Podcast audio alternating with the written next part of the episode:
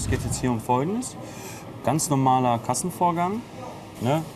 Hier siehst du zum Beispiel, wenn du hier anhebst, rollt das Roll- Rollband. So. Ähm, wir arbeiten sehr viel mit diesem Scannercode, den du hier siehst. Wo ist er? Da? Da. Ganz klein auf der Seite. Ähm, ganz normal drüber ziehen. Und dann erscheint der Artikel hier vorne auf dem Bildschirm. Okay. So, und hier vorne haben wir diese Liste, Ja. PLU-Liste, das bedeutet Price Lockup.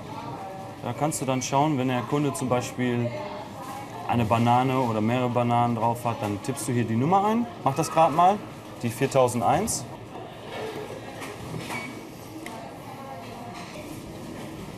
Hallo.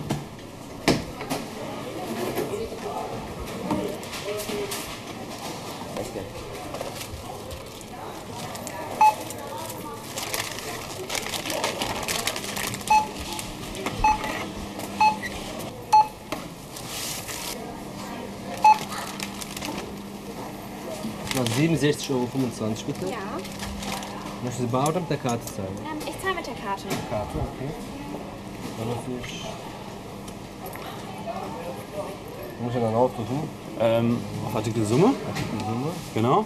Und dann drückst du auf Kartenzahlung. Ja?